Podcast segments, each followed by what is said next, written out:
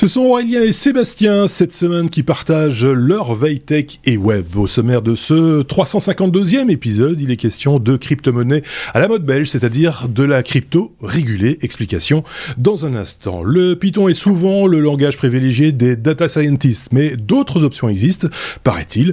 On verra lesquelles. Un biohacking, transhumanisme, il y a des risques bien sûr, mais sont-ils réellement mesurés? On en parlera aussi, on parle aussi du rachat par Google de euh, Raxium, une entreprise spécialisée dans la réalité augmentée, d'Android 13 qui va améliorer sa sécurité et euh, d'identité numérique en France. De cela et de bien d'autres choses, on en parle donc dans cet épisode. Bienvenue et d'avance merci de vous abonner au Techno. Merci également euh, pour vos commentaires et les partages de vos contenus dans nos réseaux, non de de nos contenus dans vos réseaux, c'est beaucoup plus exact. Bonjour tous les deux, comment allez-vous bien? Bien. Fou là là, c'est Si tu dis bien. C'est la grosse. T'as déjà la réponse. C'est la grosse fête. C'est euh, dites. Avant qu'on entame les choses euh, sérieuses, euh, on va récupérer sans doute quelques auditeurs qui ont du coup un petit peu plus de temps pour écouter les podcasts de qualité. C'est tous ceux qui étaient devant Plus belle la vie. Plus, plus belle la vie s'arrête, paraît-il. Et donc, euh, sans doute que ces gens vont, vont chercher des choses à, à regarder pour s'occuper. Et peut-être que euh, une, enfin, je rêve. Euh, Donc, euh, le dernier podcast qu'on avait fait ensemble, il était triste à mourir. On commence bien déjà ici. c'est- ça plus belle. rubrique nécrologie. Alors, ce qu'on peut faire, c'est peut-être récupérer le nom parce que c'est populaire. Ça, plus belle la vie. à la place des technos, tu vois, plus belle la vie. Voilà. plus, hein, belle la techno. Plus belle la plus belle la techno, par exemple. Oh, Enfin, on va encore tomber dans les trucs de danse et des trucs comme ça. Ça va, ça va être, un, ça va être un peu, euh, voilà. Il y avait de ça dont je voulais vous parler euh, rapidement, euh, en, en très bref, avant d'en- d'entamer notre ABCR. L'autre truc qui m'a, qui a fait rire tout le monde aussi, en particulier sur Twitter, c'est quand euh, on a partagé un article qui expliquait que Facebook arrêtait de, de, de mettre en avant les podcasts. Personne n'avait vu que Facebook mettait en avant les podcasts. Euh, même moi, je l'avais pas vu. Enfin, moi, c'est un peu normal parce que je suis plus sur Facebook. Mais euh, Xavier, euh, notre camarade, s'était arrangé pour que ça se voit. Apparemment, ça se voyait sur l'application Facebook, mais en tout cas sur la version web, on l'a jamais vu. Et, euh, et c'était une option ou un onglet supplé- supplé- supplémentaire dans la page, euh, dans la page euh, Facebook, par exemple des technos. Bah, vous aviez un onglet podcast et vous pouviez, pouviez aller l'écouter, nous écouter de cette manière-là. Personne l'avait remarqué. Et donc, c'est un truc qui va disparaître et mourir de sa belle mort. Ni fleur, ni couronne, comme on dit dans ces cas-là. Euh, on passe à la suite On passe au, à la, BCD.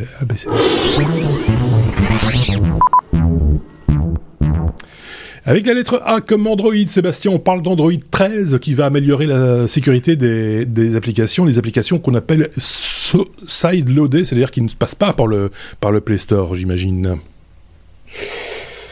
Oui. Euh, alors en fait, effectivement, le, euh, les, les articles, euh, les titres des articles qu'on qu'on trouve là-dessus, c'est ah et attention, installer des APK, ça va devenir plus compliqué. Et donc ça, ça, ça essaye de faire un peu de, euh, de je veux dire de putaclic, un truc à faire euh, sur euh, sur le truc.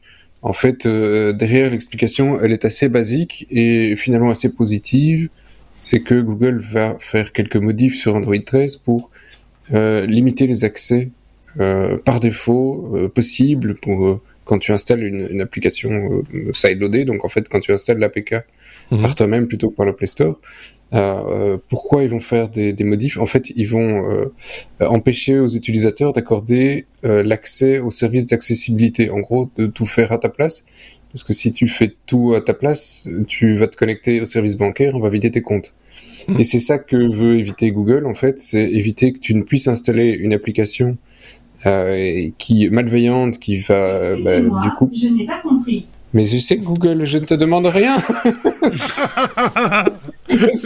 La, la gérance de Elle Google Home, compris. euh, elle a rien compris. euh, C'est là l'exceptionnel. ça, ça devait arriver un Euh, jour. Si, Sébastien a déclenché Google Home chez vous aussi, euh, veuillez l'en excuser. C'est euh, c'est- bien, donc. voilà. Saloperie. euh, et donc, euh, euh, j'en étais à... Oui, quand tu installes cette application, s'il prend le contrôle de ton téléphone, il te, il te siphonne tes comptes, tes, tes, tes, comptes, tes comptes en banque, et, et, euh, Mm. et- etc. Et donc ici, en empêchant ça sur, facilement euh, sur l'application, sur une application que tu sideload, bah, inévitablement, tu ajoutes en protection vis-à-vis de l'utilisateur lambda qui comprend pas trop, qui a juste appuyé sur OK, je donne des autorisations, pourquoi pas hein, C'était un jeu qui avait l'air sympa, il pourrait très bien, etc., etc. Et donc après, c'est c'est pas totalement supprimé. Euh, si tu veux, tu dois toi-même aller donner via euh, promenant dans le menu, aller dans les settings, et là tu mhm. peux toujours aller le faire. Mais l'application ne peut plus le faire, donc tu ne peux plus euh, directement te, faire, te faire, avoir. Donc c'est bien. Ôte-moi d'un doute, pour installer une application avec le fichier APK, il faut, fallait quand même, il faut quand même toujours aller dans les settings, de dire qu'on est développeur, se mettre en mode développeur. Non, non, non, non, c'est plus, plus nécessaire ça? Ah bon? C'est plus nécessaire. Ah d'accord, ok. Non, non, tu télécharges un APK euh, quel qu'il soit, euh, tu le, au moment où tu veux l'ouvrir, il te demande si tu veux truster cette source et si oui, si tu lui fais confiance, tu peux installer l'APK et il l'installe euh, tout seul. Donc non, tu peux très facilement installer un APK sur Android sans, euh, sans passer en mode développeur. Mais j'ai pas, rêvé dans les, les versions antérieures de. Dans, dans en fait, tu devais l'activer pour l'installer en USB. Et donc, tu dois activer le, le debugger, tu prenais l'APK sur ton PC, et puis tu, euh, tu installais le truc. maintenant, tu mets l'APK sur le téléphone, tu, tu, tu l'ouvres, c'est parti. Et donc, c'est devenu hyper facile. Parce que, très honnêtement, parce que on peut reprocher beaucoup de choses à, Apple, euh, et je peux l'entendre aussi, le fait qu'on ne puisse pas installer des applications autres que celles qui émanent de, de, de, de leur, de leur univers. Du, euh, voilà. je trouvais que cette, cette petite barrière euh, était un peu sécuritaire tout de même pour pas installer n'importe quel. Euh, enfin, pour, déjà prendre conscience qu'on installe un truc qui n'a pas nécessairement euh, eu tous les contrôles qu'on peut estimer nécessaires dans ce genre de, de, cas. donc cette petite cette petite barrière, c'était tout simple. Hein. on allait sur Google, on demandait tiens comment on fait pour installer une APK et on te disait ben voilà vous devez faire ceci cela. Mais quoi qu'il, ça, ça conscientisait quand même l'utilisateur du fait qu'il installait quelque chose qui pouvait être potentiellement nocif pour son appareil quoi. Oui, c'est une, ouais, c'est une, une, volonté différente des deux marques. Euh, les, deux, se, les deux se respectent. euh, voilà, il y en a une que j'aime moins, c'est personnel, parce que j'aime bien un contrôle. Mais euh, et effectivement, après, quand tu donnes un téléphone à un enfant ou enfin ou une tablette, tu sais qu'Apple, en tout cas, a, fait son job d'installer et de vérifier chaque application, ce que ne fait pas Google. C'est clair que le contrôle qualité est très différent. Voilà. Ce que je voulais dire, c'est que même chez Google, quand il y avait cette petite barrière qui faisait qu'il fallait euh, passer par une petite étape, ça conscientisait l'utilisateur sans, pour autant le brider, toi. Mais, mais, voilà, si c'est pas si c'est pas le cas, c'est pas le cas. On va pas remettre le. Non, non, c'est un dialogue, deux clics et c'est parti. Oui, c'est ça. Ok. Bon, ok. Euh, un avis euh, Aurélien, vite fait ou pas? Sur cette question-là de quoi oui, moi, je, Il y a encore pas longtemps, j'ai vu le mode développeur, mais. Euh, oui. mais euh, ah bah, il est toujours là. Il existe toujours, hein, il existe toujours, ah, le développeur. Oh, on n'a pas tué les développeurs. On peut, installer. Ouais. Il, sert à, il sert à quoi alors le développeur? Ça, débloque certaines fonctionnalités euh, pour de débugage De debug notamment, de debug via USB. Euh, oui, euh, alors si, si, vous voulez, moi c'est la première chose que j'active sur mon téléphone, c'est l'option Oui, c'est ça, c'est parce que tu es développeur, mais voilà, c'est pour ça. Ah non, même pas. Avec... Parce que comme ça, j'ai des options que je n'ai pas sinon dans les autres menus. Par exemple, le premier truc que je, je dégage sur Android, c'est toutes ces animations. Parce ah que c'est très joli, c'est très joli. Mais qu'est-ce qu'on perd comme temps avec ces animations ah bah donc, je, donc je supprime toutes ces animations. On va pas refaire. Donc les 5 clics. Voilà, 5 clics. Voilà. Faire 5 clics. Euh, bon, on a fait le tour. Est-ce qu'on a fait le tour de, de, on a fait le tour d'Android 13 Oui, oui. Ouais, ouais, ouais, ouais. ouais.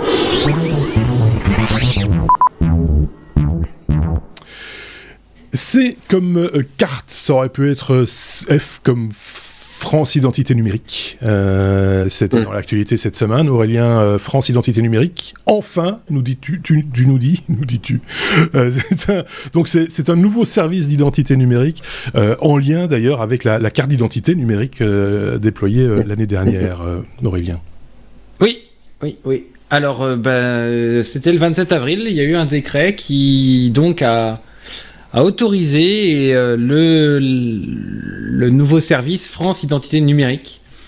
Euh, vous savez qu'on est très très très très en retard en France sur ce point-là. Euh, vous les Belges, vous avez une carte d'identité au format enfin, numérique et au format carte de crédit depuis 2004. Nous, on a encore des cartes avec des formats, euh, je vous en, en papier, avec, une, photo collée avec de la colle. Non, oui, c'est, ah. oui, plastifié, mais c'est en papier, oui, presque. Et donc, cette nouvelle carte d'identité, elle a une, des informations à l'intérieur en format numérique. qui vont permettre notamment de prouver sa majorité sans devoir donner aucune autre information sur son, sur son identité.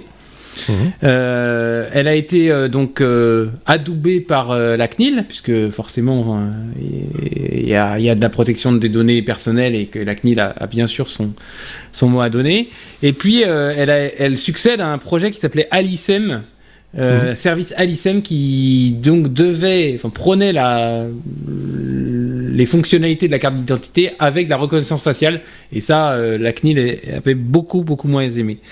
Donc, euh, donc, comme je vous le disais, avec cette nouvelle carte, il va être possible euh, partout de, de fournir des informations sans forcément fournir toute sa carte d'identité. Hein. Est-ce que vous êtes majeur pour rentrer dans un, un endroit ou pour acheter de l'alcool ou pour des choses comme ça?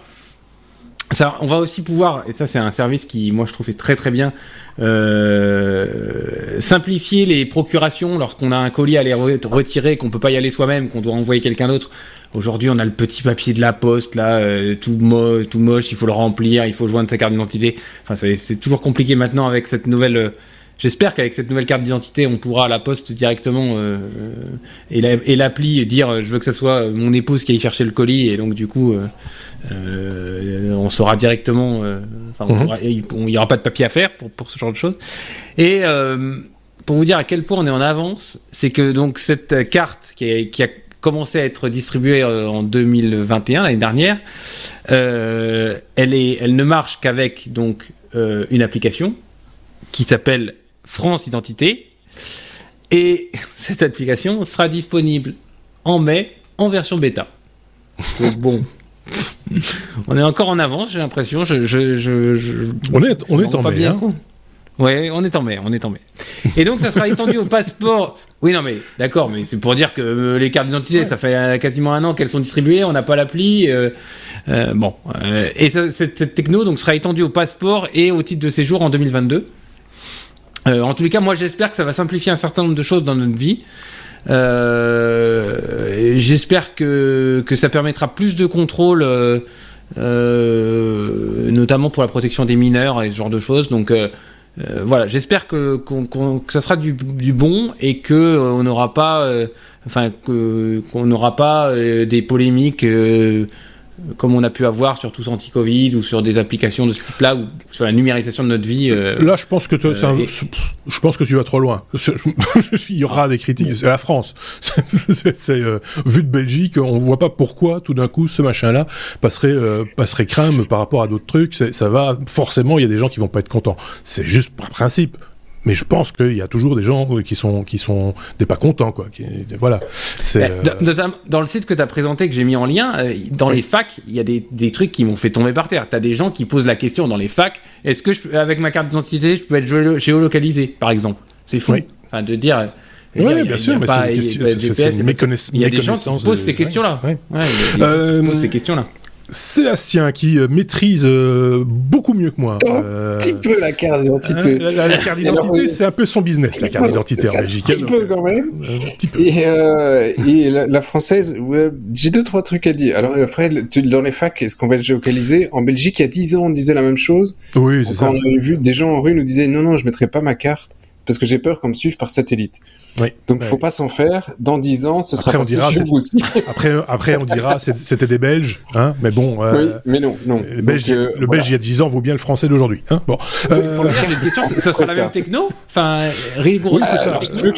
Tu veux que je te donne les détails J'en ai plein. Vas-y, vas-y. Mais pas tous. D'abord, attends, juste deux, secondes. D'abord, sur l'usage, on comprend, d'après ce que nous dit euh, le site et d'après ce qu'Aurélien nous, nous dit, on voit déjà que les usages euh, de la carte d'identité numérique, euh, Sébastien, dis-moi si je me trompe, en France ont été réfléchis de manière différente qu'en Belgique, me semble-t-il. Oui et non. Sur le départ. Oui, oui et non. Alors, en fait, euh, la carte fonctionne euh, de, en fait de la même manière qu'une carte belge aujourd'hui. Euh, mhm. C'est-à-dire la carte française a une couche NFC et une couche contact. la couche NFC pour pouvoir avoir accès avant qu'on crie au scandale, on sait avoir accès à mon identité en NFC, on sait avoir accès effectivement à l'identité en NFC avec nom, adresse, etc. Mais pour pouvoir avoir accès, il y a une, une, une, couche de chiffrage qui est dessus et il faut avoir une clé. Et la clé, elle est disponible sur euh, la carte. Il y a, à l'arrière de la carte française, il y a trois lignes qui sont dispo en OCR. Et si on lit ces infos, en gros, il fallait de mémoire, genre le numéro de carte, le, la date de validité, encore un troisième champ, un truc comme ça. Et grâce à ça, on peut créer cette clé et échanger avec la carte. Donc personne ne peut lire la carte dans, dans, euh, dans un portefeuille sans avoir vu la carte précédemment. Mhm. Euh, et, et, et c'est randomisé à chaque fois qu'on se connecte à la carte. Donc on peut pas même pas essayer de... Euh, donc voilà, il y a toute une série de protections là-dessus. Il y a très longtemps, il y a eu des passeports dans d'autres pays, y compris en Belgique, qu'on savait lire en simple contact. Donc, on pouvait se promener, on dit si tu avais ton passeport, on savait qui tu étais. Mhm. Donc, ça, effectivement, heureusement, on a appris de, de euh, du passé. Et puis, il y a la partie contact. Euh, la partie contact, en fait, c'est des applications qui sont customisées, donc chaque pays peut faire un peu ce qu'il veut. Euh, en général, il y a plus ou moins tout, toujours la même chose, euh, où c'est assez bien documenté. La France a choisi un parti euh, très différent jusqu'ici, c'est-à-dire que il y a zéro documentation. Euh, il n'y a aucune, euh, aucun service français, parce qu'on en a contacté quelques-uns. Hein, d'ailleurs, si quelqu'un connaît quelqu'un à, l'ANTS, s'il vous plaît, écrivez-nous, ça nous intéresse parce que y a, sur LinkedIn, les gars n'existent pas. Mmh. Euh, sur euh, leur euh, helpdesk, personne ne répond et quand on arrive péniblement à voir quelqu'un, ils comprennent pas trop de quoi on parle ou ils veulent pas répondre. Donc pour eux, la carte d'identité, la CNIE, c'est quelque chose d'un peu obscur dans lequel on donnera jamais la moindre documentation. Sauf que techniquement, il y a une puce et on sait y avoir accès. Et donc là, ils sont partis dans le, pour le moment dans la sécurité par obscurantisme en se disant, si on donne pas les specs, personne pourra la lire. Sauf qu'en fait, les specs, pour, les spécifications pour avoir accès à la carte en NFC, c'est un truc standardisé qui a été imposé par l'Europe il, il, y a quelques années pour euh, commencer dans tous les pays en 2021. Et on n'a besoin d'aucune information de, pour y avoir accès. C'est tout développeur un petit peu sensé, lit la doc, euh, c'est public le format et, on est parti. Donc euh, on sait lire une carte française avec toutes les infos. Parce que tu disais par exemple, euh, Aurélien, en disant oui, on peut décider si on ne donne que sa carte, sa date de naissance ou que son, son nom par exemple. Absolument pas. La carte n'a pas cette, euh, la possibilité de limiter ça. Euh, à partir du moment où tu te connectes à, à, la carte et que tu as la clé pour y accéder, tu peux siphonner toutes les, toutes les, infos de la carte sans problème. Tu peux pas faire une signature, pour ça il faut effectivement un code, etc. Mais par contre, les infos publiques, euh, bah, tu as donné accès, elles sont publiques. Mmh. Il n'y a pas de, il y, a pas une, une, couche. Par ailleurs, les infos, les infos publiques que tu que tu euh, que tu extrais de la carte numériquement, c'est exactement les mêmes infos qu'il y avait avant écrites sur la carte. carte papier, oui, non, la, la, photo, le nom, le prénom, l'adresse, euh, la date de naissance. Euh, Alors, voilà, si tout. vous voulez, si, si, vous nous écoutez, que vous êtes euh, français, que vous avez cette carte, et même les Belges, il y a une carte en, en, effectivement en, il y, y, a du NFC sur les dernières cartes en Belgique depuis un peu plus d'un an. Ah il y a une application sur Android, uniquement sur Android, qui s'appelle euh, Read ID Me. Alors le logo est mauve et c'est Read ID. Mmh. Et, euh, et, en fait, ça vous permet de, sur une carte d'identité, de pouvoir effectivement lire alors, je sais pas si vous voyez, on, vous voyez les, c'est un peu, c'est un peu tout moche, hein, mais ouais, vous voyez les trois lignes que vous devez lire. C'est surtout pour, celui qui, ne, qui, pour celui qui écoute, c'est très très. Oui, voilà. En fait, c'est juste une, les, les, trois lignes en dessous d'une carte d'identité. Vous devez les lire et puis après vous la mettez en NFC et vous allez avoir le contenu de votre carte, euh, votre photo, votre adresse et votre nom, etc. Alors que l'app mobile, ça me fait un peu sourire parce qu'effectivement, en fait, l'app mobile, euh, c'est juste une chaîne de certificats euh, ce qui a été fait en Belgique, hein, il y, a, y, a un Alors, système je, qui existe je, depuis je des années. 10, 10, secondes, euh, Read ID Me existe euh, dans, sur l'Apple Store. Il existe aussi sur l'Apple Store ouais, Parfait. Ouais, ouais, euh, c'est ça, c'est cette application, effectivement. Donc le logo mauve avec un ID. C'est très récent parce qu'il n'y a, a qu'un seul avis. Euh... mais c'est c'est assez peu utilisé, c'est un, un, un, voilà. Euh, et donc, et ça fonctionne très bien avec la carte belge et française, hein, donc c'est totalement standardisé. Et donc l'application, c'est, c'est, c'est, il y a un système qui existe en Belgique, hein, comme comme France Connect, et en gros, c'est une société tierce euh, qui, à un moment donné, doit avoir accès aux données par une lecture de carte physique ou par euh, une société tierce. En général, la société tierce, c'est une banque qui va donner accès aux aux données via le numéro d'identité nationale, hein, par exemple. Mmh. Euh, et euh, la carte va servir à faire une signature que sur ces données. Et alors on va dire ah oui ok effectivement je, crée un nouveau certificat qui valide que je suis bien cette personne. Et donc c'est la chaîne qui qui permet à l'application de signer à ta place et ou de partager parce que sur l'application tu acceptes de le partager. Mais il y a, y a plus de lien avec la carte. C'est comme si tu avais reçu un certificat de la part du gouvernement euh, sur une application mobile et c'est la carte n'a plus plus aucun réellement lien avec, euh, avec ce qui se passe dans ton, dans ton app mobile. Donc, euh, ben, ça fonctionne, c'est très bien. Hein. En Belgique, c'est super utilisé. Et donc, euh, j'espère qu'il y aura pas mal de services équivalents en France. Mais aujourd'hui, on peut pas dire que l'administration en fait une promotion extraordinaire. Hein. C'est vraiment un petit peu difficile en France. Ok. Donc, ben, voilà. Sur, le dernier point, hein, pour, pour, pour, montrer le point dans l'obscurantisme, chaque, chaque carte a, un, euh, comment dire, a des applications qui tournent et ces applications sont publiques, euh, tous, tous ces numéros sont publics. Euh, il y en a des, quelques centaines avec des catalogues où on peut dire ok il y a telle application que tu peux trouver sur la carte. Mhm. Toutes les cartes connues vous allez les retrouver sauf la carte française. La France a décidé de ne pas publier ce numéro jusque là donc vous ne savez pas. Et c'est un chiffre sur de 10 positions ou, à plus. Donc ça en faire 30, 40 si tu veux. Et donc, euh, si tu ne l'as pas, tu sais pas dialoguer avec la carte. Ok. Bon, on, fera pas, on va pas, parce que je, sais que Sébastien, si je, je pour des heures, si tu veux. Oui, mais non, parce que les podcasts qui. si vous travaillez avec votre voisin ou votre frère travaille avec votre cousin, oui. écrivez. Oui, on a bien compris. on mettra une petite note. si tu veux, on fait tu veux faire une petite annonce dans les prochains épisodes, c'est payant. D'accord. Qu'est-ce que tu veux J'ai ici devant moi, j'ai un bloc de post-it, j'ai une bouteille d'évian.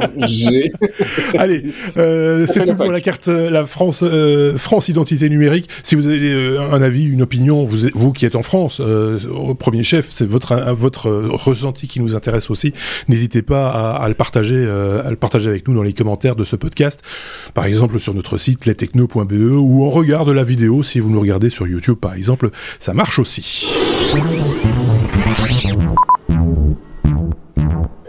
falloir donner un petit coup d'accélérateur parce que Sébastien, quand tu ah parles de cartes, euh, bah, alors, crypto, il parle aussi beaucoup. Euh, on va parler de crypto, Sébastien.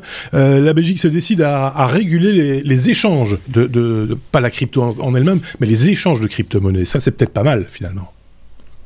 Oui, en fait, oui. c'est parti assez négativement dans, les articles. Enfin, il y a une perception assez négative de, de régulation. Euh, la régulation belge, je trouve, est assez, euh, est assez gentille. Euh, la FSMA, donc l'autorité en Belgique qui contrôle tout ce qui est financier, bancaire, a décidé d'imposer que tous les échanges actifs en Belgique devraient avoir au minimum 50 000 euros de fonds donc pas de mhm. fonds sur le compte, mais ça peut pas être une société à 1 euro, c'est une société qui a un capital de minimum 50 000 euros, donc ça peut pas être euh, un, un, un, scam, enfin si ça peut être un scam toujours, mais en tout cas ça, ça, ça, doit avoir au minimum un minimum de fonds pour euh, pour commencer.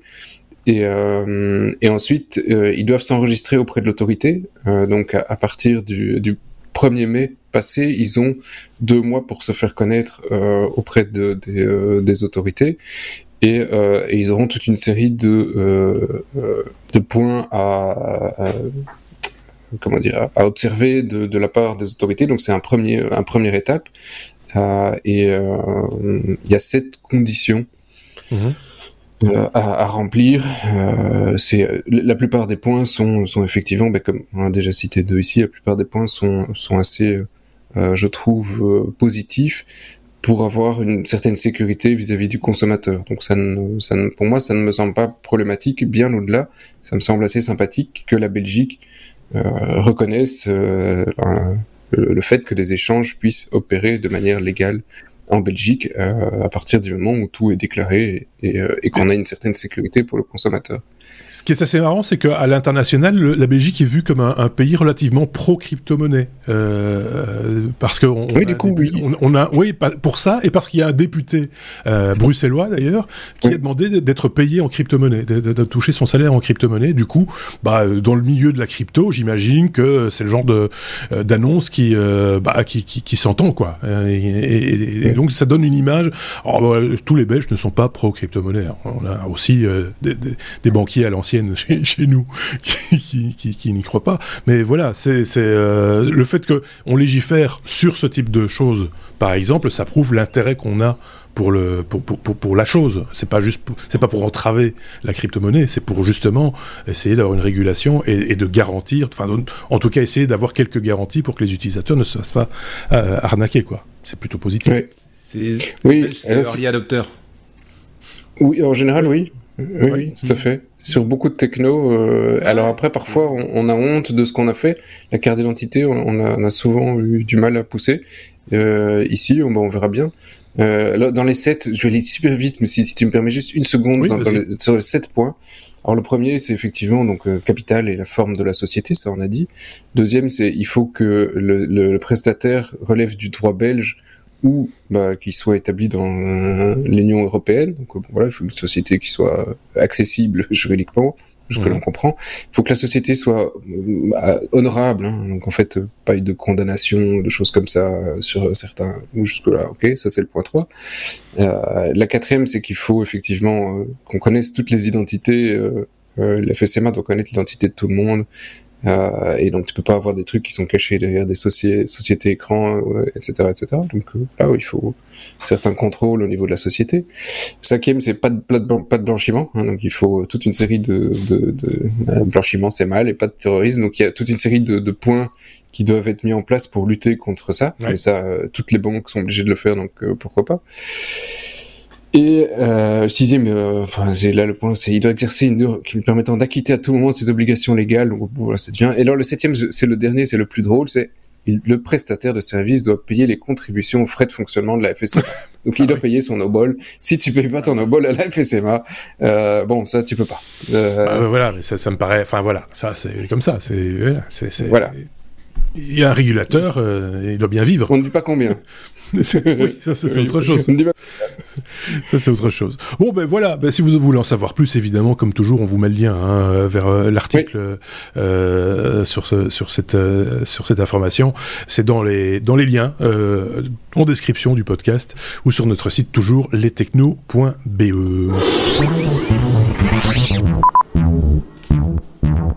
Poétique ce E. E comme éclosion. Euh, c'est le printemps. Donc, E comme éclosion. Euh, le film L'éclosion low tech, c'est de cela dont tu veux euh, nous parler. C'est un, documentaire en fait réalisé l'année dernière, mais qui revient au, devant de l'affiche, j'ai envie de dire. Et c'est pas plutôt pas mal. Ça nous donne l'occasion d'en parler. Aurélien, pardon. Sébastien, Aurélien. L'autre. oui, c'est ça. oui, non, c'est un sujet que, que, que, je sais que tu, tu, tu aimes bien, Marc. Donc, euh, je suis tombé sur ce. ce tu as choisir les, les sujets en fonction de mon opinion. Mais bien sûr, il faut toujours euh, caresser son, patron dans le sens. Euh, non, mais je, donc je suis tombé sur le Low Tech Lab et puis sur l'annonce le, de, ce, de ce film ah oui. euh, que j'ai regardé. Euh, ça fait un peu plus d'une heure et donc ça, ça présente euh, l'épopée de trois personnes qui ont, euh, d'ailleurs je vais vous retrouver les noms euh, que j'ai notés quelque part, qui de trois personnes donc qui ont qui ont parcouru la France pour aller rencontrer dans des grandes villes des expériences low tech à Marseille, à Briançon, à Bordeaux, j'en oublie. donc il s'agit de Lorenzo Biagini, Nicolas Nouot et Esteban Stefan.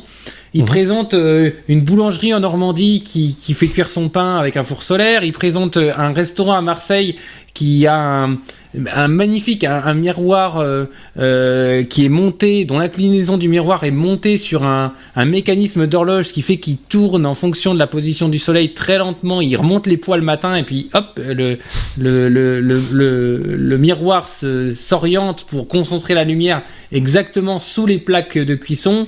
Génial. Euh, il y a des exemples, il y en a plein. Il y a des gens qui font des poils, des poils à bois euh, à partir de, de, bouteilles de gaz euh, vides. Donc, alors, euh, voilà, de bouteilles de gaz vides. Il y a évidemment des, des, des, des, endroits, des tiers-lieux, des endroits partagés dans lesquels on, fait plein de trucs. Il y a tout ce qui est, qui est lié à une, une association dont j'ai, qui s'appelle EKO, qui s'occupent des réfugiés, des, donc qui font travailler les réfugiés sur la low-tech mhm. pour essayer de, de, bah, de, de, de concevoir leur propre euh, leurs propres vêtements, leur euh, avoir euh, au, lieu de marcher, ils leur, ils leur fournissent des vélos, ils retapent les vélos, enfin plein de choses comme ça. J'ai trouvé que le, le, documentaire était très bien fait. c'est pas si vous vous intéressez un peu à ce, à ce monde-là, n'hésitez pas à regarder ça. C'est vraiment sympa. C'est bien fait, bien filmé, bien tourné. voilà. Et c'est gratuit. On, on adhère. et c'est gratuit. C'est la vidéo est sur YouTube. Il y a des, aussi des ateliers où ils font où ils font des tiny house. Euh, euh, chaque projet de tiny house, euh, ils sont neuf, je crois, l'un à côté de l'autre. Enfin, il y, a, il y, a plein de choses intéressantes, plein de choses passionnantes. allez regarder ça. on parle aussi des toilettes sèches publiques, on parle de plein de choses comme ça, mhm. et, et, et c'est vraiment bien foutu, Alors, bien tourné. Pour, je sais pas si de regarder pour celui ou celle qui nous écoute et qui dit oh, encore un truc de bobo, euh, machin, etc. Euh, low tech, ça veut pas dire absence de technologie. Hein. C'est pas moins de technologie. Justement, c'est des fois des technologies très, très, je veux dire très poussées, mais mais mais euh, des bases quoi, de, de, de, technologies qui sont remises au goût du jour, adaptées avec des, des, des outils simples. En fait, c'est de la tech simplifier, même si euh, les, les, fondements sont pas toujours si simples que ça, pour arriver à faire des choses euh, finalement qui euh, qui consomment pas, qui sont moins consommatrices d'énergie, qui sont qui voilà pour pour plein de raisons. Alors après chacun se positionne sur la low tech en fonction de ses, aspirations personnelles. moi ça me passionne parce que je trouve ça toujours très très amusant de de voir le côté ingénieux des choses. Tiens, on, on fait une action, pourquoi est-ce que cette action serait juste perdue pour faire juste une chose? Peut-être que cette action peut se répercuter sur plusieurs autres éléments qui vont faire que euh, bah, euh, on, va tirer plus de profit d'une simple action, en fait. Euh, pour donner un exemple. Hein, mais, il y a plein de sites aujourd'hui qui, si vous tapez low tech dans Google, vous allez tomber sur plein de sites plus ou moins intéressant. Hein. Il y a des choses qui sont, je, je le conçois, moins intéressantes que d'autres, mais euh, mais euh, voilà, et qui, et qui, et qui, permet aussi peut-être de simplement s'amuser en, en, en, bricolant. Hein. Euh, la, la, base, la base, euh, c'est tirer profit de quelques quelques petites technologies euh, qui, qui, permettent de faire des choses amusantes et utiles en même temps. Je sais pas ce qu'en pense Sébastien de, de, de, son côté. Seb. Oui, oui, faire, on va pas parler de pas parler du film, on l'a pas regardé, mais, mais enfin moi je l'ai pas vu. Mais, mais sur la low tech de manière plus, plus générale, quoi. Et sur l'éclosion de je, je, je, trouve, je trouve ça assez, euh, assez intéressant, même si je suis pas aujourd'hui euh, dans, dans le mood, euh, pas le mmh. temps, pas le, et oui, c'est ça, pas, l'objet. Mmh. Mmh. mais et puis il faut, il faut le temps parce que faire quelque chose de d'efficace et de simple, c'est super compliqué. Bien sûr. Euh, c'est plus facile de te faire une, une, usine à gaz que de faire quelque chose d'efficace. Mhm. Euh, donc euh, oui, pour ça, je trouve ça très sympathique, mais voilà, c'est aujourd'hui, j'ai pas, moi j'ai pas, j'ai pas le temps là-dessus. Mais il y avait, il y a des trucs, excuse-moi, il y, a des trucs comme ça, des technos que j'avais vus en France il y, y, a quelques semaines et qui n'ont pas marché dans le genre. C'était et, et je trouvais l'idée magnifique. Euh, c'était euh, le fait de faire des éoliennes de toit, par exemple. Mhm. Donc c'était des petits trucs assez, euh, un genre de fêtière sur sur le toit. Eh bien, j'ai revu cette technologie. On, en avait parlé et j'ai revu cette, cette, cette, technologie, effectivement, de, de oui, c'est des fêtières en fait. alors après, on dira, c'est pas orienté dans le vent, machin, etc. Mais peu importe, c'est là qu'il y a du mouvement d'air et, et, et, et, il faut pas que ça tourne beaucoup hein, pour que ça alimente. Euh, faut voir ce qu'on veut alimenter. Avec. Oui, et puis c'est pas c'est pas moche, c'était bien intégré dans le dans le paysage c'était euh, c'est facile, c'était facile à installer. Hein, fêtière de toi, tu remets un truc au-dessus, c'était pas insupportable. Et donc euh, euh, tout, tout, tout, ça était, était top. Et malheureusement, le projet n'avait pas fonctionné. Euh, un, un, projet dont on avait parlé il y a quelques semaines avec euh, Xavier dans un épisode. Je, je remets plus. J'étais en train de chercher en même temps que j'écoutais euh, Sébastien. Je ne reviens plus sur le sur le nom du, du, projet, mais si vous cherchez un petit peu, et je sais que vous avez du temps vous pour chercher la turbine. C'était non non, c'était pas la turbine, c'était un, un, système qui la journée permettait de désaliniser de l'eau de mer et qui, grâce à ce sel, permettait de faire de l'énergie électrique pour faire pour, pour transformer l'appareil en lampe le soir. Et donc ça avait un double objet, ça permettait d'avoir de l'eau euh, euh, consommable euh, d'une part, et d'autre part d'avoir de l'énergie électrique pour, pour, pour s'éclairer le, le, soir venu, le tout en un. et c'était une technologie... Et de faire de la cuisine aussi, parce que tu avais du sel. Ça fait, ça fait du pain, ça fait... mais voilà, enfin ça c'est de la low-tech, parce que ça doit pouvoir être utilisé dans des pays très reculés où il y a justement pas d'électricité, etc. Que ça, ça ne faut pas qu'il y ait un dépanneur au, coin de la rue pour venir vous dépanner le truc avec son tournevis. Ça doit fonctionner tout le temps. les choses les plus simples sont souvent les plus les plus adaptables dans ce genre de situation. Et donc ça fait partie aussi la simplicité.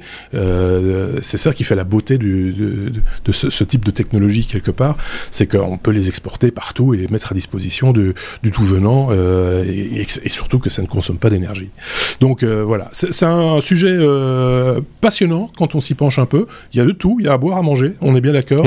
Mais mais mais il y, a des, il, y a des, il y a des choses qui sont vraiment captivantes et qui permettent de faire, comme je le disais, des fois des choses dans son jardin ou voilà tu voulais rajouter un truc, ça Ah, une connerie. Tu dis, c'est ah. intéressant quand on s'y penche un peu. Bah, déjà, sur de la low-tech, c'est mieux si tu t'y penches, parce que c'est par définition. Hein? Bah, et à, force, fais, quand même gaffe, tu vas te faire, tu vas te faire mal au dos. Ouais. Alors je, je, je suis d'accord, c'est une, c'est une connerie. Ah, voilà.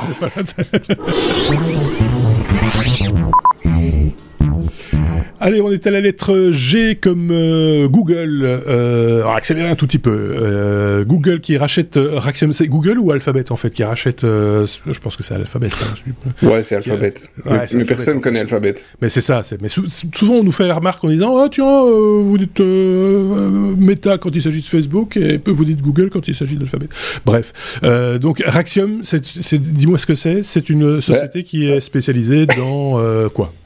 Ouais, en même temps, sur le site de Google, ils disent Google achète Raxium. Hein.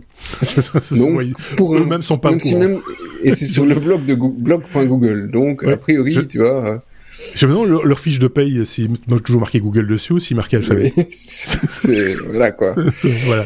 Bref, euh, euh, Axiom, c'est. Raxium, Raxium. Raxium, c'est quoi peu de gens en ont entendu parler et probablement du coup personne n'en entendra jamais parler.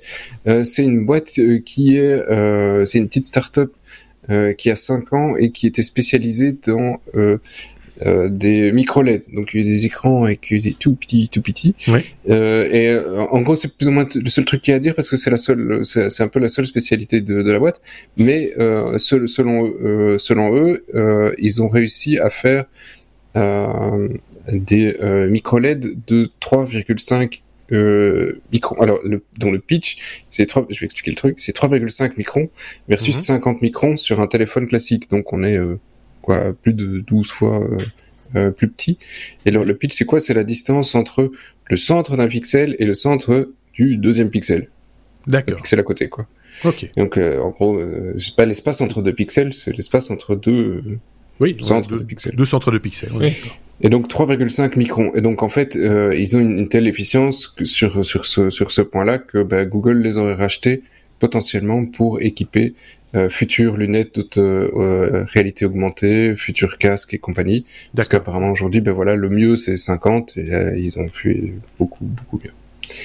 Moi, honnêtement, voilà. je verrais pas la différence. Ben, oui, ça. mais, mais, mais, ceci étant dit, oui, mais c'est vrai que euh, sur les lunettes de, de, réalité augmentée, la définition doit être euh, quand même euh, assez, élevée parce qu'on a, on a l'œil devant, quoi. Donc, euh, oui. pour peu oui, c'est un défi. Bah, 50 microns, euh, à l'œil, même à, 3 cm de ton œil, 50 microns, si tu les vois. Non, non, mais tu les, juste. Non, mais nous, nous, nous, nous, nous, on voit ça. Hein. ah oui, oui, moi encore ce matin, j'ai vu un truc, euh, c'était sur la table, j'ai dit, bah oh, oui. il y a, des eh, oh, c'est gros ça. C'est à 22 microns de mon, mon, mon, téléphone, il y avait 22 microns qui le séparaient de la, la housse, et j'ai dit, oh 22 microns. Euh... ce n'est pas la taille qui compte. Non, non, c'est pas 22 microns, c'est la moyenne. Il est bête. Euh, non, non, non, mais ceci dit, c'est vrai que comme c'est proche de l'œil, du coup, la définition a plus d'importance encore que si elle était, qu'elle est sur un, écran, que ce soit un écran de portable ou de tablette ou, autre. Donc, euh, on, on, se doute. Euh. Bon, ben voilà. Euh, ceci pas le prix, par contre. Je sais pas combien. Donc voilà. Euh, ah oui, ils ont acheté ça pour rien. En fait, ah, voilà, peut-être. ce qui est intéressant, c'est que la, la, la, Google, la news Google, ils te, ils, te, disent tout de suite, ils te mettent au, au parfum, c'est ça se lit en zéro minute. Ah oui, ça va vite. Hein. donc, donc, a priori, c'était une brève. donc, passons à la suite.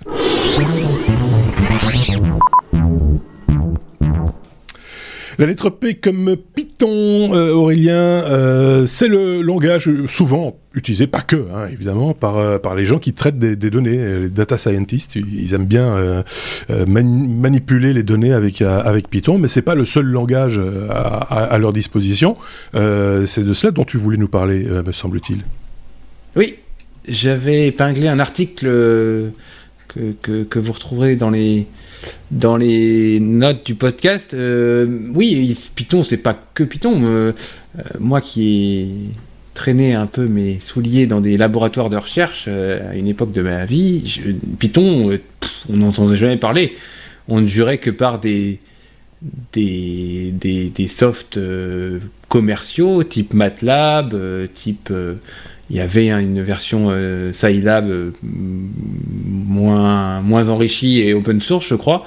Mais à l'époque, Python, euh, dans les années on va dire 2000, était pas forcément, avait pas forcément le vent en poupe. Et, Python, ça existe pourtant depuis les années 90, mais c'est quand le, big data est arrivé que dans les années 2010 que Python a vraiment percé. Et puis, bah, entre une solution MATLAB qui coûtait plusieurs dizaines de milliers d'euros la licence et puis euh, une version open source avec tout ce qu'on a pu greffer autour, euh, les distributions Anaconda et les notebooks et tout ça qui sont devenus très très populaires. c'est vrai que ça a été un, passage un peu incontournable. Euh, beaucoup de gens ont fait des migrations de, ces langages, on va dire, traditionnels MATLAB vers des, des langages Python. Mais c'est en train de changer puisque Python n'est plus euh, aussi, euh, on va dire, efficient pour euh, un tas de, d'applications. on retrouve des, maintenant des, langages type Swift, Julia ou Rust qui, permettent un, des développements rapides et surtout qui exécutent des, des algos type TensorFlow pour l'IA qui sont euh, bien meilleurs que sous Python. Donc beaucoup de gens maintenant euh, migrent vers ces, vers ces, vers ces langages-là. Euh, et dans ces langages type Swift, on retrouve toujours les mêmes distributions. Nifty qui est, égal qui est le, pendant de NumPy euh, côté, euh, côté Python. SwiftPlot qui est le pendant de Matplotlib. Et, euh, et j'en passe et, j'en passe plein d'autres. voilà, donc c'est ce que je voulais juste vous dire, c'est que enfin, lorsque vous êtes dans, dans ce domaine-là, euh, faut jamais se fermer les œillères sur un langage et se dire moi je vais, je vais faire toute ma vie, je vais faire du Python ou toute ma vie je vais faire du MATLAB. Euh, il faut, à mon sens, s'ouvrir sur toutes ces nouvelles technos et regarder toujours ce qui se fait et pourquoi les gens le font et quels sont les avantages de, ces nouvelles, euh, de ces nouveaux euh, langages. Voilà, je vais faire bref. Oui, je comprends bien.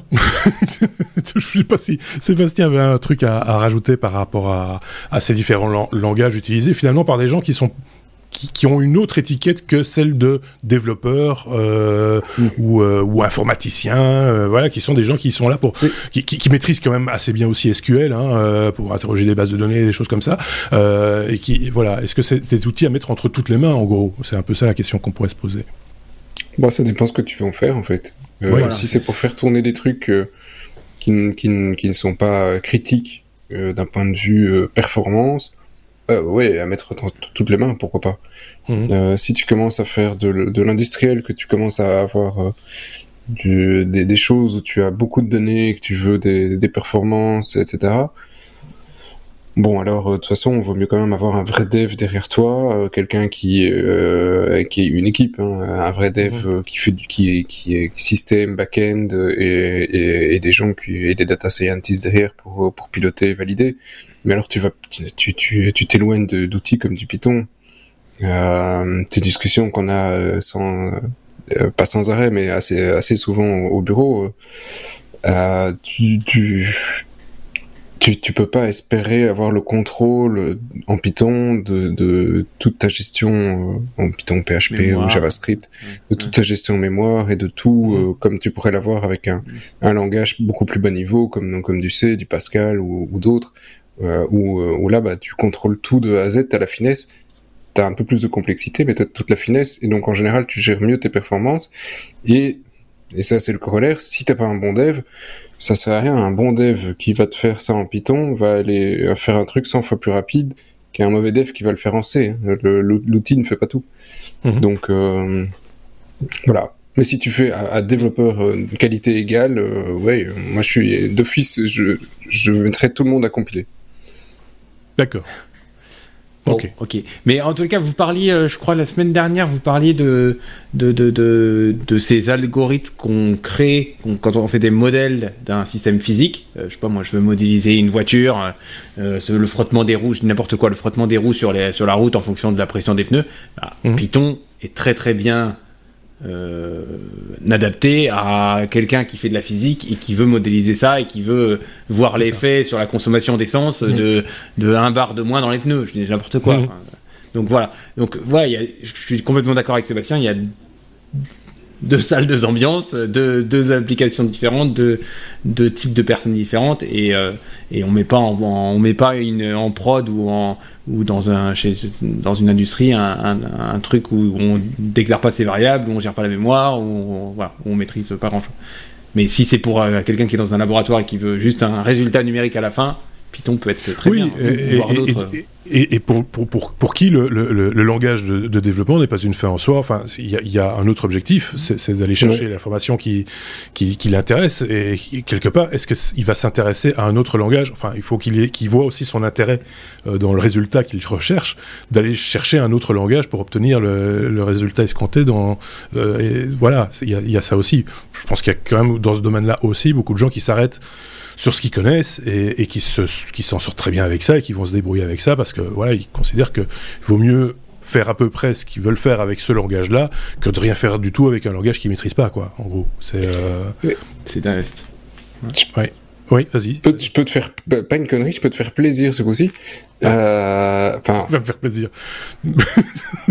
Vas-y, fais-moi plaisir. Euh, d'une certaine manière, le, le, les, les, gars, quand aujourd'hui, enfin, ces derniers mois euh, et ces dernières années, on commence à avoir une, euh, une certaine prise de conscience, je trouve, de, de pas mal de devs, beaucoup plus qu'avant, sur les performances, l'impact des performances, de, de l'optimisation de ton code, sur, euh, sur le tout. Et pour moi, ça rejoint un petit peu le, le, le, le E comme éclosion, c'est de la mhm. low-tech parce que il y, y, a moyen effectivement, euh, t'es pas obligé de toujours exploser ta machine.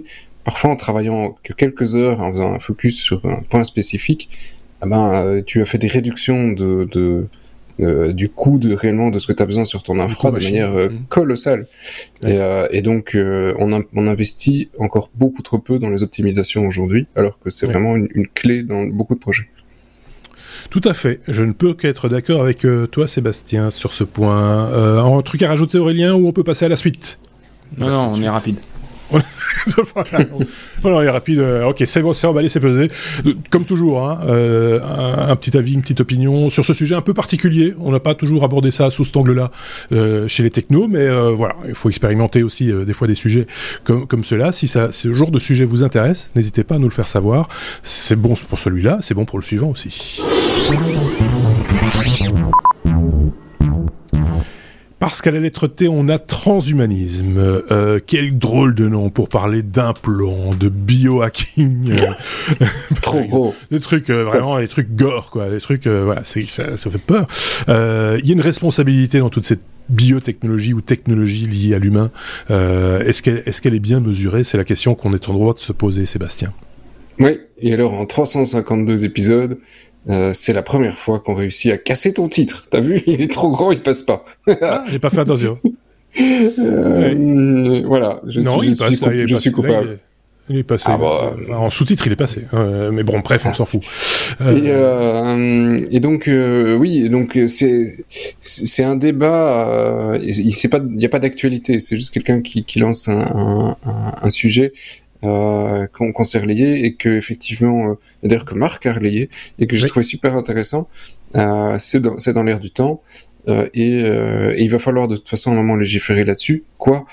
C'est la responsabilité de tout ce qu'on attache autour de nous. C'est-à-dire, ben on met un implant demain, on met des prothèses, on met plein de trucs mais l'implant plus particulièrement, l'implant va, euh, comme Neuralink ou d'autres boîtes, hein, on en a déjà parlé de beaucoup, mhm. le but de l'implant, c'est de pouvoir effectivement avoir un dialogue homme-machine. Euh, aujourd'hui, si tu euh, si, si tu vas en rue et que tu décides de faire un délit, tu es responsable. Euh, si euh, euh, si tu le si c'est si ta société fait un délit parce que tu fais du blanchiment quelque chose, ta société est responsable et puis tu physiquement toi responsable derrière il y a une personne responsable. Mhm. Si demain c'est un plan traduit ce que tu penses avec de l'intelligence artificielle et que ben, il agit pour toi hein, et donc il t'aide à, à contrôler quelque nom, chose Mhm. en ton nom, qui est responsable Euh, Parce que c'est la machine qui aura fait un délit. Mais est-ce que la machine a compris ce que tu voulais et donc est-ce que ta responsabilité c'est l'IA euh, alors il n'y a pas de personne qui existe. hein. Un objet c'est un objet euh, que tu le contrôles, donc tu ne peux pas mettre un objet en prison, ça n'aurait aucun sens. Et donc du coup, effectivement, ça crée un certain mm, flou juridique euh, sur qui sera responsable le jour où un crime sera commis. Euh, et que ce sera euh, euh, sur, sur base d'un implant qui aurait cont- con- voilà, contrôlé un Ouais. A priori, il faudra des juridictions très spécialisées euh, parce qu'il va falloir aussi Oui. analyser le, le pourquoi du, du comment. Et donc ça, c'est pas à la portée de, de n'importe quel juge. Qui est, voilà, il y aura des juges sans doute euh, comme des avocats d'ailleurs euh, spécialisés dans, dans, dans ces domaines parce que ça peut être. On peut aussi parler de la responsabilité de la de, de- du chirurgien ou du praticien qui a qui a, qui a installé l'implant, de la, la société qui l'a fabriqué. Enfin, donc remonter à la responsabilité. Euh, purement juridique, ça demande des compétences euh, qu'on n'a pas aujourd'hui, enfin qui, qui n'existent pas dans ce domaine-là, dans le domaine juridique. Oui, oui, et, et- et c'est euh, c'est une question, euh, c'est une question de société, parce qu'on Oui, va, on va vers ça, euh, aussi bien euh, pour ça que pour les voitures autonomes, que pour plein d'autres Oui. points, ou que pour bah, demain Elon qui veut sortir son fameux robot, mm, tu contrôles le robot, est-ce qui qui, qui est responsable si le robot fait une connerie? C'est celui qui a poussé sur le bouton pour l'instant. Voilà. euh, voilà. L'article est plus long, hein, il y a, Oui, oui, il y a bien sûr. il y a- il y a Et- plein d'autres points. Ça ouvre plein de questions, C'est la substance. C'est ça, euh, et tu l'as bien fait. Donc euh, on vous renvoie évi- évidemment vers cet article que l'on met en lien dans la description, comme on le fait chaque fois. Je tiens à le dire et à le répéter. C'est pour aller plus loin et aller au-delà de ce qu'on a dit. Haut. Ouh, et plus, haut. et, et- et plus loin que le titre. Parce que trop souvent aussi, je constate que des gens, pas dans nos éditeurs nécessairement, mais que les gens s'arrêtent très facilement au titre et, et en déduisent plein de choses. Et, euh, donc, non, euh, lisez l'article. Là, vous apprendrez des trucs, quoi.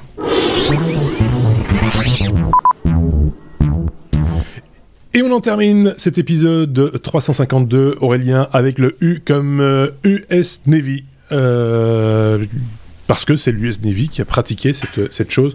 on aurait, moi, je racontais ça comme une blague à une époque, euh, la- la- la- l'alimentation Wi-Fi. Euh, ah tiens, ce serait bien qu'on ait une alimentation Wi-Fi aussi, puisque Il y a des grosses saucisses sèches là. Hein, et c'est. c'est, euh, hein Oui, non, non, Ah, non, ça, c'est Bifi. autre chose. Ça, c'est Bifi. Ouais. ouais, ouais. Euh, et, et donc, euh, maintenant, on peut transmettre de l'énergie sans fil. Euh, Oui. C'est ce que l'US Navy a réalisé. Ouais. Voilà, l'US Naval Research Laboratory qui fait, Chouette. qui a mené le pro- le projet Scope M et donc qui a réussi, on, on reste sérieux là jusqu'à là au bout, à transmettre 1600 watts, 1,6 kW à une distance de 1 km. Euh, bon, c'est enfin 1600 watts, c'est beaucoup et pas beaucoup, beaucoup pour euh, par des ondes micro-ondes. Euh, à 1 km, ça fait bon, ça fait une certaine distance. Le but, c'est d'alimenter notamment des troupes euh, ou des navires par un faisceau micro-ondes. Donc en fait, y a, on prend une source d'1,6 kW, on transforme ça en micro-ondes, modulo rendement, je vais en parler après, et puis on reçoit ça de l'autre côté, les diodes re- redressent et refabriquent un courant continu euh, avec et alimentent une charge de 1,6 kW. Donc euh, bah, évidemment le faisceau est hyper concentré.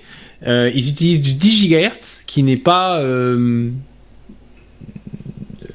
qui, ne- qui ne- qui ne comporte pas de danger pour euh, les êtres vivants, les plantes euh, qui, qui, qui, Ah seraient, qui seraient touchés.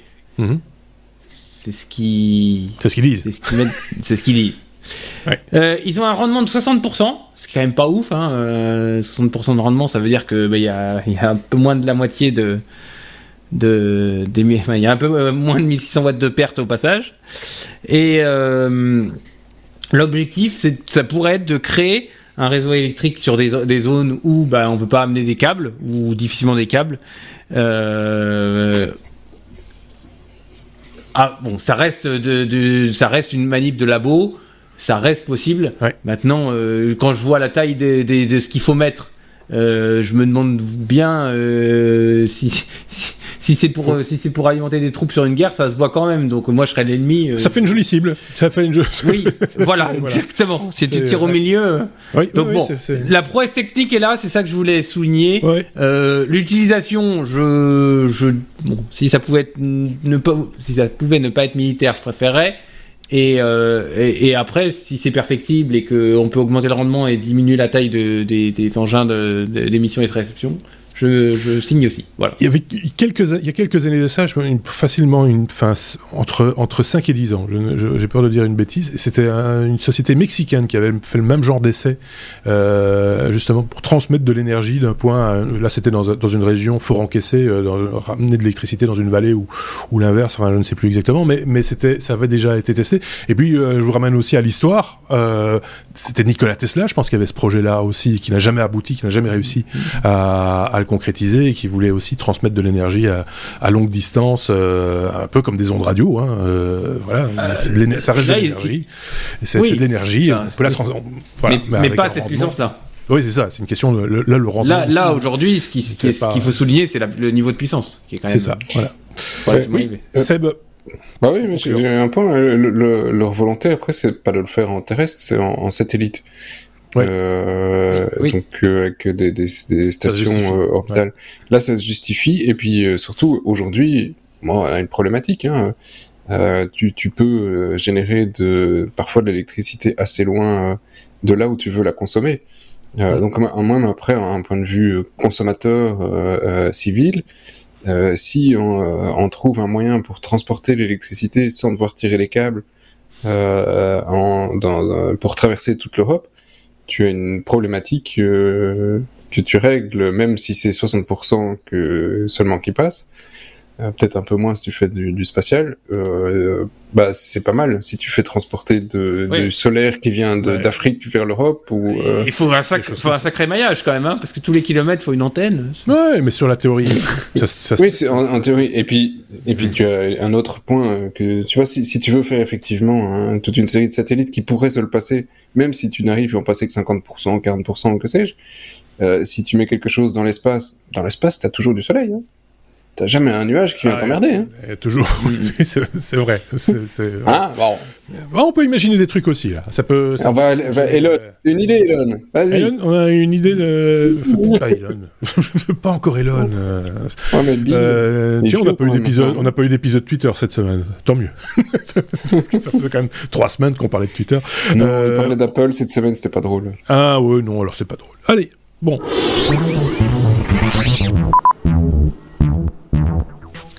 Tout ça pour conclure l'épisode 352 avec ces deux Zigomars, Sébastien et Aurélien, que l'on va retrouver très rapidement dans un bonus, parce qu'il y a toujours des trucs en plus à dire, comme ce sont deux bavards, vous vous en doutez bien, ça va être difficile de tenir les 15 minutes que dure un bonus, mais c'est la règle du jeu, le bonus ne dure que 15 minutes.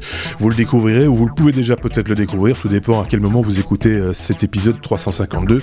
Le bonus est disponible également en podcast et en vidéo sur YouTube. Merci Sébastien, merci Aurélien, on se dit donc euh, bah, à très bientôt. Et euh, prenez, prenez soin de vous, prenez soin des autres. Qu- qu- Quelque chose est tombé? Non. Prenez soin de vous, prenez soin des autres, comme j'ai l'habitude de dire. À très bientôt. Salut.